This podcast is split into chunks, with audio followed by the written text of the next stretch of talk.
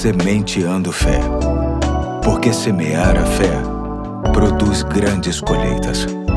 Olá, aqui é o Pastor Eduardo. Hoje é terça-feira, dia 10 de outubro de 2023 e te convido a darmos continuidade à série Mudar é Preciso e Você Precisa, lendo dois textos. O primeiro se encontra em Colossenses 3, 9 e 10, que diz: Não mintam uns aos outros, visto que vocês já se despiram do velho homem com suas práticas e se revestiram do novo, o qual está sendo renovado em conhecimento à imagem do seu Criador. E o segundo se encontra em Provérbios 12, 22, que diz: O Senhor odeia os lábios mentirosos, mas se deleita com os que falam a verdade. Hoje quero pensar contigo sobre a mentira, ou seja, as afirmações que não condizem com a verdade e nem com a realidade. A mentira para muitos corresponde a um hábito, um costume e até um vício. Sim, infelizmente, existem pessoas que fizeram da mentira o seu modo de vida. É preciso ressaltar sempre que a mentira destrói a confiança e promove a injustiça.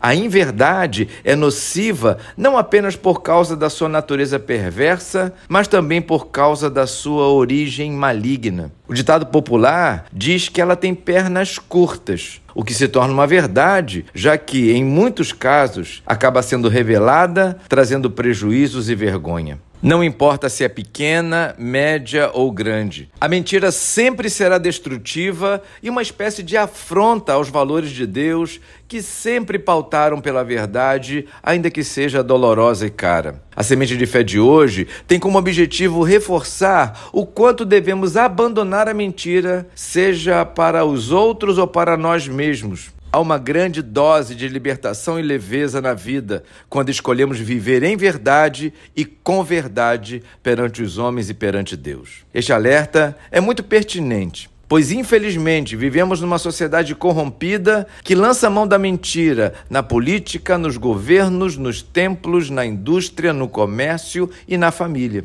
Mentira que, muitas vezes, vem disfarçada de verdade, trazendo consigo o clima de insegurança e desconfiança em tudo e com todos. É impossível construir uma sociedade honrada sobre o fundamento da falsidade, engano e trapaça. Só com a verdade se é capaz de ver florescer o amor, a justiça e a paz. A mentira produz morte, mas a verdade dá à luz a vida. Deus é luz e não há nele treva nenhuma, como nos diz o texto de 1 João 1,5. Hoje eu fico por aqui, desejando que o seu dia seja marcado pela verdade. E até amanhã, se Deus quiser.